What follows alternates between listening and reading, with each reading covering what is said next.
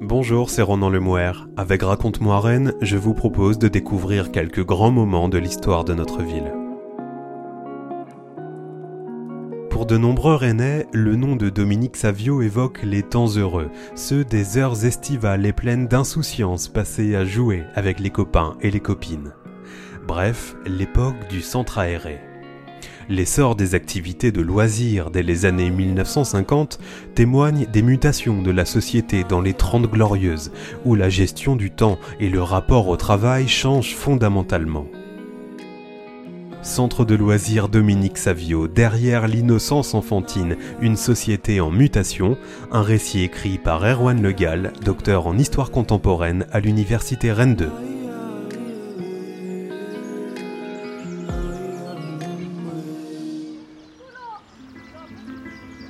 Le centre aéré Dominique Savio ouvre ses portes à la fin des années 1950. Situé au nord-est de la ville de Rennes, il prolonge d'une certaine manière le parc des Gailleuls, mais de l'autre côté de la rocade, entre les portes de Morpas et des Longchamps. Quelques cartes postales que l'on peut penser publiées au tout début des années 1960 nous montrent des bâtiments simples, fonctionnels mais lumineux. Le centre est à l'évidence pensé pour la vie au grand air. Un tel choix ne relève assurément pas du hasard, mais témoigne au contraire d'un souci que l'on peut faire remonter aux politiques hygiénistes de la fin du XIXe siècle. Le grand air, c'est celui qui est pur, qui tonifie et fortifie les organismes. Ce dehors est implicitement pensé en opposition au dedans de logements qui, nous y reviendrons plus tard, ne présentent pas toujours de ce point de vue les meilleures garanties. En 1958, année du retour du général de Gaulle au pouvoir, on observe encore 44 décès par tuberculose pour 100 000 habitants. En 1966, 6549 décès sont attribués à cette maladie, soit deux fois plus que la grippe. On comprend dès lors mieux pourquoi la piscine du centre Dominique Savio focalise toutes les attentions, mais sous l'œil intransigeant d'un moniteur que l'on reconnaît à son survêtement.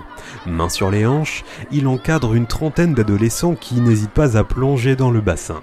Aucune ligne d'eau n'est tracée, il s'agit bien d'une piscine ludique et non d'un lieu d'entraînement où s'édifie la performance athlétique. Là aussi est l'esprit des lieux.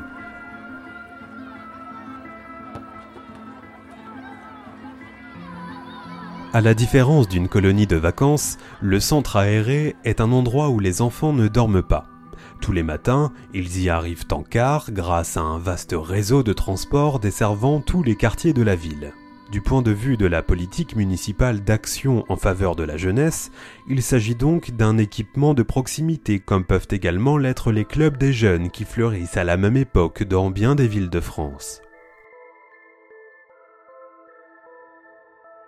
Pendant les années 1960, le centre aéré Dominique Savio accueille des enfants et des adolescents âgés de 3 à 16 ans, amplitude d'âge qui dit bien la rude tâche qui est celle des animateurs. Aujourd'hui, il reçoit les enfants du CE1 au CM2 pendant les petites vacances, de moyenne section et de CP pendant les grandes. Sous la houlette d'animateurs et de professionnels de l'encadrement, ils peuvent s'adonner aux travaux manuels, aux arts plastiques, s'éveiller à la nature ou à la cuisine, faire du vélo et même, on l'a vu, profiter d'une piscine en plein air. Là est d'ailleurs une caractéristique des centres aérés que Dominique Savio met bien en lumière. Il ne s'agit pas d'un lieu d'apprentissage sportif, culturel ou scolaire spécialisé, mais d'un espace de sensibilisation à tout un ensemble de loisirs et de pratiques. À la différence des garderies urbaines, le centre aéré est bel et bien un lieu d'activité pluriel. Précisons qu'il s'agit là d'une notion essentielle.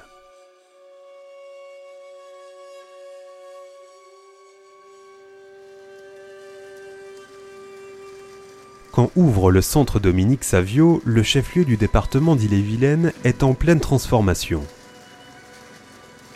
Poussés par l'exode rural et par les opportunités de carrière qui s'offrent en ville, de nombreuses familles viennent s'installer à Rennes.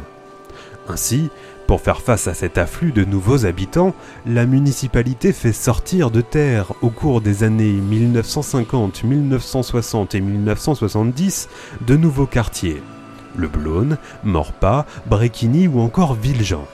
Les chiffres sont à cet égard particulièrement significatifs et disent parfaitement la mutation démographique de Rennes en l'espace de 13 ans, entre les recensements de 1962 et de 1975, la ville croît de 30%, passant de 151 948 habitants à 198 305, quand, sur la même période, la croissance du département n'est que de 14%. Mais en réalité, c'est tout un pôle qui gagne en habitants, car les communes limitrophes profitent également de ces arrivées massives. Autrement dit, Rennes est en cours de métropolisation.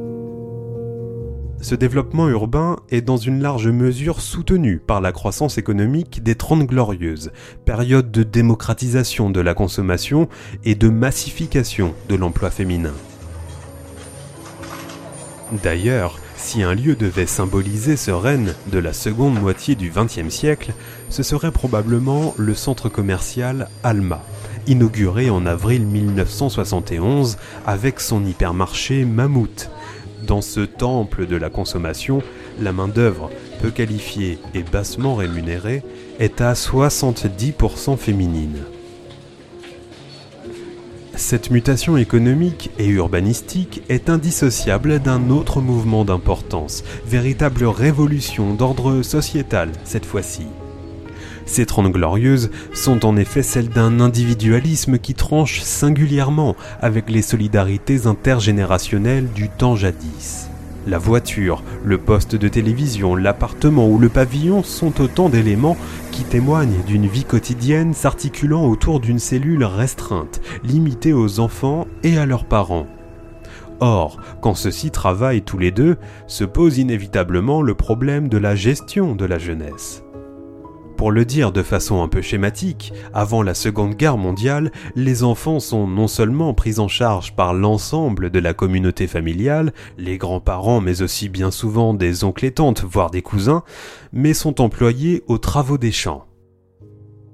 Le centre Dominique Savio met donc en lumière une évolution fondamentale de la société rennaise et française de la seconde moitié du XXe siècle, c'est-à-dire la part toujours plus congrue accordée au travail. En février 1939, un arrêté prévoit que les vacances scolaires d'été s'étalent du 15 juillet au 30 septembre, calendrier qui ne doit rien au hasard. Ces dates permettent en effet que les écoliers les plus robustes aident aux travaux de la moisson ou des vendanges. En 1960, l'agenda est décalé d'une quinzaine de jours et les vacances scolaires d'été s'étalent sur 10 semaines, entre le 28 juin et le 16 septembre. Mais, dans le même temps, il est prévu que soient accordées, jusqu'au mois d'octobre et par les rectorats, des autorisations d'absence pour les jeunes de plus de 12 ans qui seraient requis pour aider leur famille aux champs ou aux vignes. Le contraste est donc manifeste avec ce centre aéré Dominique Savio, où il n'est question que de découverte et d'amusement sous l'œil bienveillant d'éducateurs spécialement formés.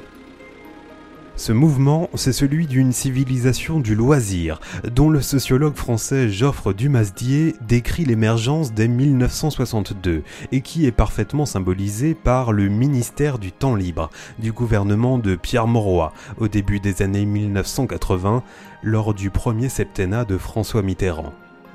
C'est aussi celui d'une crise toujours plus profonde du travail, où l'emploi se fait non seulement de plus en plus rare après les crises économiques engendrées par les chocs pétroliers, mais aussi de plus en plus insatisfaisant, pour ne pas dire pénible. Parallèlement à cette évolution, la période témoigne d'une lente redéfinition des rapports entre hommes et femmes, ajustement qui n'est pas sans incidence sur la famille. On pense bien entendu à la loi Neuwirth qui autorise en 1967 la contraception sur prescription médicale. Vient ensuite la loi Veil, légalisant provisoirement en 1975 puis définitivement en 1979 l'interruption volontaire de grossesse. Mais ces textes ne sont pas nécessairement les ruptures franches que l'on dit souvent, tant les résistances qu'ils provoquent sont importantes. C'est ainsi que les historiennes Patricia Godard et Lydie Poré mettent en lumière la difficile application à Rennes de la loi Veil. En effet, dans le chef-lieu d'Ille-et-Vilaine, de nombreux médecins choisissent de faire jouer leur clause de conscience, perpétuant ainsi une forme de domination sur le corps des femmes qui, sous couvert d'expertise médicale, perpétuent des rapports inégalitaires de genre. Certes, en 1970, la puissance paternelle est remplacée dans la loi par l'autorité parentale, mais au quotidien concrètement, c'est encore aux femmes que revient pour l'essentiel la charge des enfants. Or, quand celles-ci travaillent pour procurer au ménage un revenu indispensable, salaire permettant de disposer d'un niveau de vie un minimum satisfaisant, la gestion des enfants repose sur un dilemme clair où ces derniers sont livrés à eux-mêmes avec tous les risques que cela comporte, ou ils sont confiés à un tiers-lieu, comme Dominique Savio. Le centre aéré est ainsi indissociable d'un paradoxe qui dit bien la période de transition que sont les années 1960 et 1970. On a vu en effet que cette prise en charge des jeunes enfants résulte d'une part des mutations qui frappent la cellule familiale, de plus en plus resserrée sur le modèle nucléaire, d'autre part de la féminisation d'un certain nombre de secteurs d'activité et de professions. Pour autant, cette évolution ne saurait faire oublier le poids des rôles sociaux et des logiques de genre. Et si le centre d'accueil et de loisirs Dominique Savio est aujourd'hui mixte, Tel n'est pas le cas dans les années 1960, où il est réservé aux petits garçons. Les petites filles, elles, sont accueillies par le centre Bernadette Soubirou, au sud de la ville. Bernadette Soubirou et Dominique Savio, deux noms qui témoignent du poids du catholicisme, mais aussi de la laïcisation progressive de cette société rennaise des années 1960-1970. Née pauvre en 1844, Bernadette Soubirou est une modeste gardienne de moutons de la région de Lourdes dans les Hautes-Pyrénées et à qui la Vierge apparaît 18 fois entre le 11 février et le 16 juillet 1858. Devenue religieuse, elle meurt à 35 ans avant d'être canonisée en décembre 1933. Né en 1842 dans le Piémont, en Italie, Dominique Savio vient lui aussi au monde dans une famille pauvre. S'il se distingue très tôt par sa piété fervente et son culte assidu de la Vierge, il est fauché au début de l'année 1857 par la tuberculose. Il est canonisé presque un siècle plus tard, en juin 1954. De par leur vie respective, Bernadette Soubirou et Dominique Savio incarnent donc une jeunesse, si ce n'est défavorisée, issue de milieux populaires. Mais le souvenir de ces deux individus témoigne également de l'attention que l'Église porte à la jeunesse. D'ailleurs, une carte postale probablement publiée au début des années 1960 montre la chapelle du centre aéré Dominique Savio, lieu qui rappelle que la prise en charge des enfants n'est pas uniquement de l'ordre du loisir, mais s'opère également sur le registre spirituel. Or, cette réalité doit amener à une grille de lecture plus politique, renvoyant au caractère toujours sensible de la question religieuse, tout particulièrement en Bretagne, et à la concurrence que se livrent les patronages catholiques d'une part et les associations laïques comme le Cercle Paulbert d'autre part.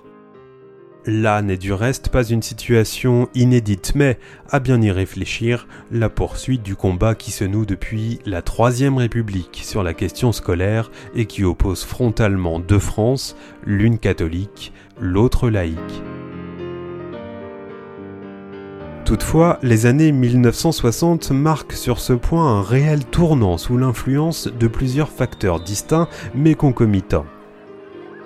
À la perte de vitesse des patronages répond la crise des vocations et l'influence toujours plus réduite de l'Église d'une part, d'autre part la montée en puissance du pouvoir des villes dans les politiques publiques, ce que l'on désigne sous le terme de municipalisation. C'est aussi cette histoire dont témoigne à Rennes le centre de loisirs sans hébergement, pour reprendre une terminologie en vigueur depuis les années 1970, Dominique Savio. Et l'historien Francis Lebon de remarquer que l'abandon progressif de l'idée d'une éducation populaire au profit d'une animation socio-culturelle n'est sans doute pas innocent. Le terme d'animation met en effet l'accent sur les relations et remplace celui d'éducation qui renvoie plus directement à l'instruction et aux connaissances. Le terme socioculturel, pour sa part, ne vise plus explicitement les catégories sociales populaires, mais un public plus large. C'est d'ailleurs ce que rappelle en 1966, devant les caméras de la télévision venues l'interroger, l'un des responsables du centre Dominique Savio, en rappelant que celui-ci est ouvert à tous, quelle que soit la situation de famille de chacun, quelle que soit la situation pécuniaire, quelle que soit la situation idéologique. Lieu familier de bien des Rennais qui y associe attendri de précieux souvenirs d'enfance, le centre Dominique Savio est un formidable objet d'histoire. D'abord aéré, il est aujourd'hui d'accueil et de loisirs. Et fondamentalement, dit la triple mutation qui caractérise la société française et donc rennaise de la seconde moitié du XXe siècle une profonde mutation du travail, une modification tout aussi importante des structures familiales et, enfin, une municipalisation progressive du quotidien. Centre de loisirs Dominique Savio, Derrière l'innocence enfantine, une société en mutation, un récit écrit par Erwan Legal, docteur en histoire contemporaine à l'université Rennes 2. C'était Ronan Lemouer, à bientôt pour un nouvel épisode de Raconte-moi Rennes.